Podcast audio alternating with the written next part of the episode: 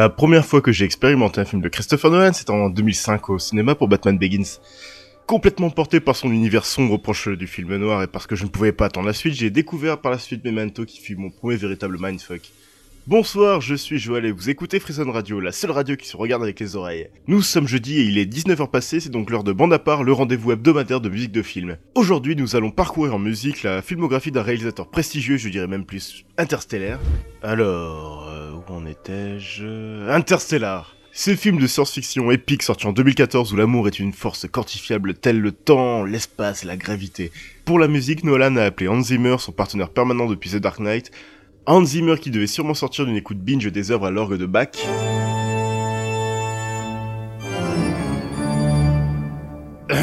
Se détachant de ses éternels Zimmer nous délivre ici un joli score monté comme une horloge. Tout de suite, No Time for Caution.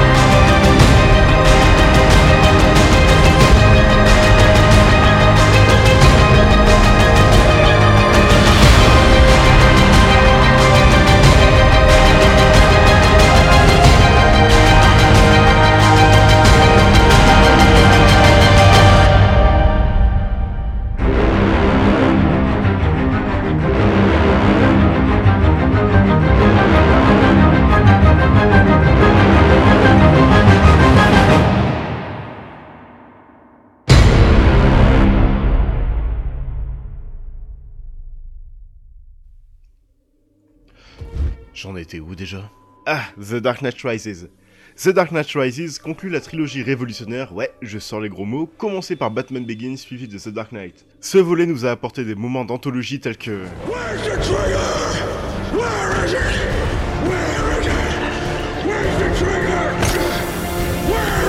Mais aussi non, sérieusement. euh, non, sérieusement, je suis un grand fan de cette trilogie et je suis persuadé qu'elle restera dans les annales. Hans Zimmer revient seul pour l'écriture du score, James Newton Howard se sentant comme le teneur de chandelle entre Zimmer et Nolan. Zimmer créa deux nouveaux thèmes dominants pour ce score, un thème ambigu pour Catwoman, un thème puissant inspirant le chaos pour Bane.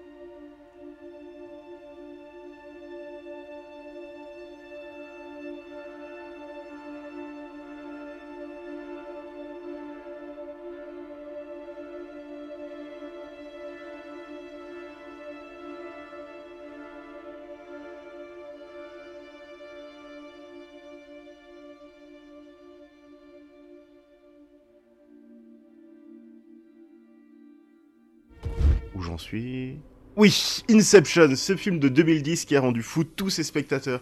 Nolan est-il un génie ou l'une des pires arnaques du cinéma? La réponse est clairement la première, mais...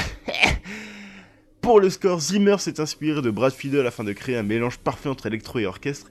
Il a aussi fait appel à Johnny Marr, ancien guitariste des Smiths, pour euh, ben, la guitare. Tout de suite, Time, le thème final du film.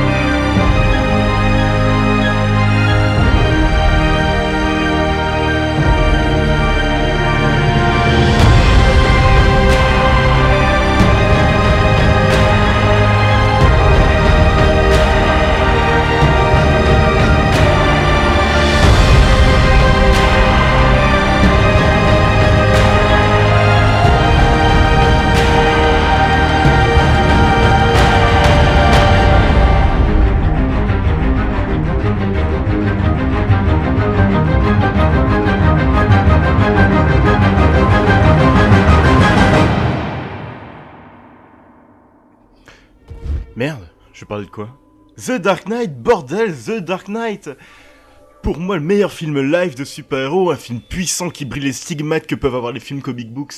Hans Zimmer et James Newton Howard de retour à la musique, le premier composa le thème fou du Joker qui s'ébisse doucement dans ton cerveau, et le second composa le thème élégant et émotionnellement puissant de Harvey Dent.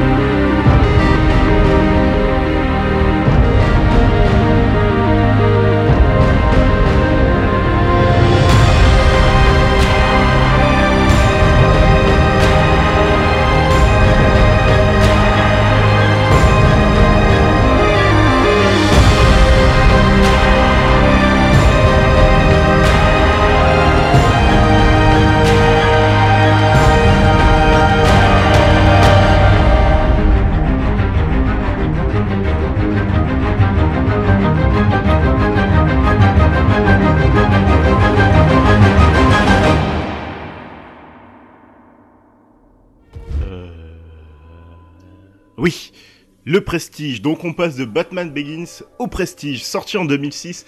Ce film raconte la rivalité entre deux magiciens joués par Batman et Wolverine. Avec un score composé par David Julian, ce dernier avait l'ombre du producteur Hans Zimmer autour de lui. Habitué des musiques atmosphériques, Julian nous livre ici un score assez décevant qui manque le mystère et la magie qu'on en attendait. Maintenant, The Price of a Good Trick.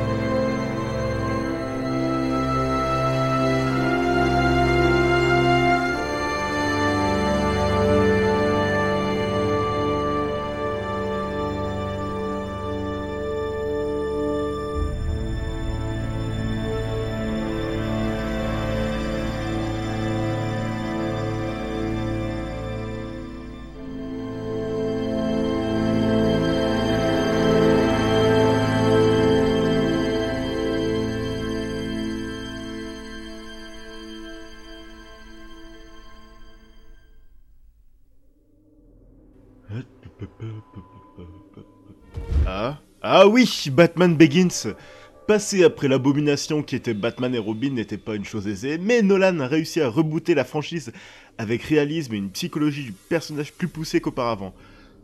Ce film a aussi lancé la mode des gritty reboots, les reboots plus sombres de franchises déjà existantes. Pour le meilleur et pour le pire. Le score est une collaboration étroite entre Hans Zimmer et James Newton Howard. Le résultat est plus brutal à l'opposé de l'approche gothique de Daniel Elfman ou cartoonesque de Elliot Goldenthal. L'album en lui-même contient quelques easter eggs, les titres des pistes viennent de noms latins de différentes espèces de chauves-souris. En plus de ça, le thème de Razal Ghul s'appelle Lazurius, un clin d'œil au puits de Lazarus du comics d'origine. Bref, tout de suite, Molossus, le thème de Batman, et Corinorinus, le thème de Bruce Wayne.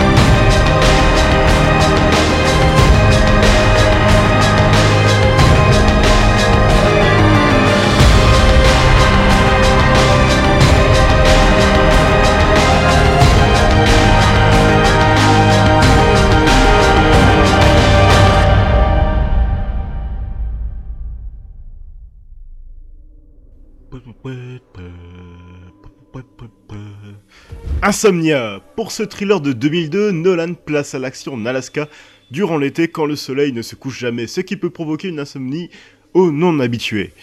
Ce film est en fait un remake d'un thriller norvégien de 1997 avec Stellan Skarsgård. Ce dernier est considéré comme restant supérieur à sa version hollywoodienne. Le film de Nolan n'en est pas moins solide, avec un excellent trio en tête, Al Pacino, Robin Williams et Hilary Swank. C'est une œuvre à voir absolument si vous êtes amateur du réalisateur. Pour la musique, Nolan fait appel à David Julian qui avait déjà travaillé sur ses deux précédents films. Ce score, comme la majorité des scores de David Julian, est une œuvre atmosphérique qui perd de sa qualité une fois séparée du film. Tout de suite, le thème final de Insomnia.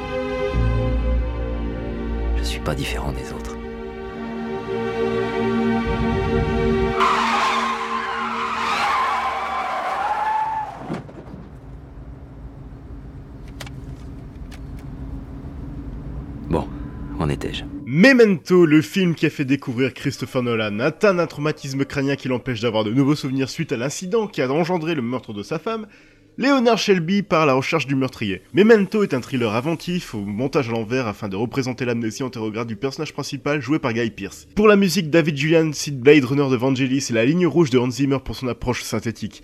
Il composait une ambiance mélancolique et classique pour les scènes en couleur et une ambiance plus oppressante et bruyante pour les scènes en noir et blanc. Tout de suite, le thème principal de Memento.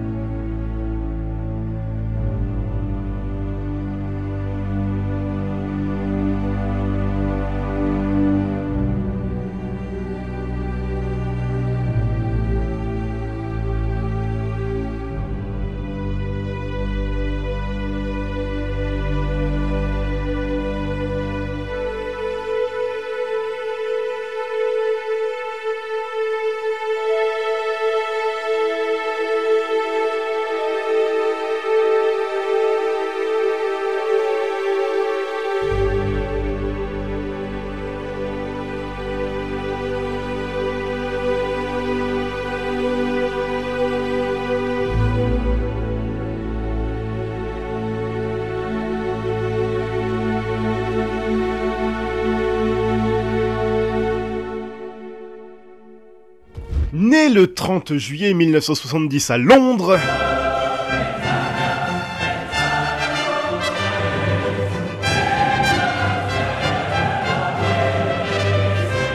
Il commença à tourner des courts-métrages à l'âge de 7 ans grâce à la caméra super vite de son père. C'est à 11 ans qu'il décida de devenir réalisateur. Il réalisa trois courts-métrages, Larceny, Tarantella et Doodlebug.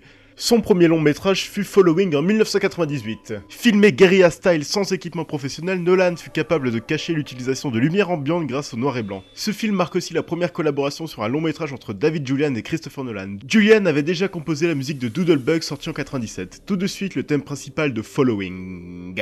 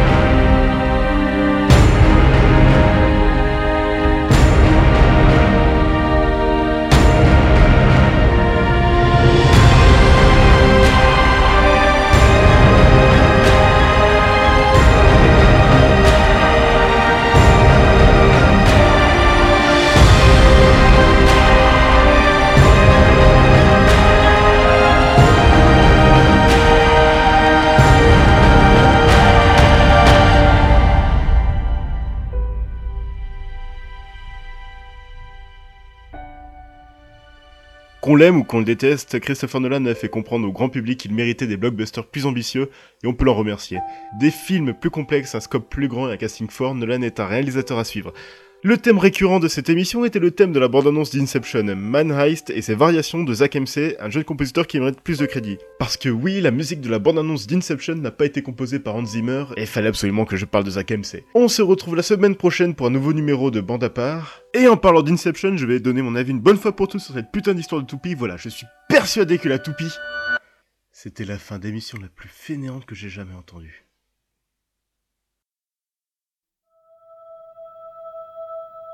Do not go gentle into that good night. Old age should burn and rave at close of day. Rage, rage against the dying of the light. The wise men at their end know dark is right, because their words had forked no lightning. They do not go gentle into that good night. Good men, the last wave by, crying how bright their frail deeds might have danced in a green bay.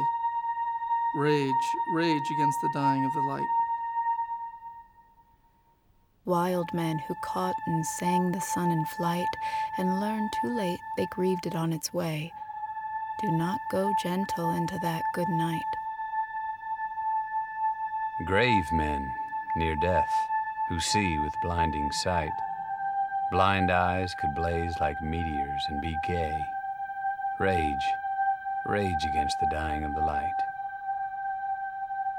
And you, my father, there on the sad height, curse, bless me now with your fierce tears, I pray. Do not go gentle into that good night. Rage, rage against the dying of the light.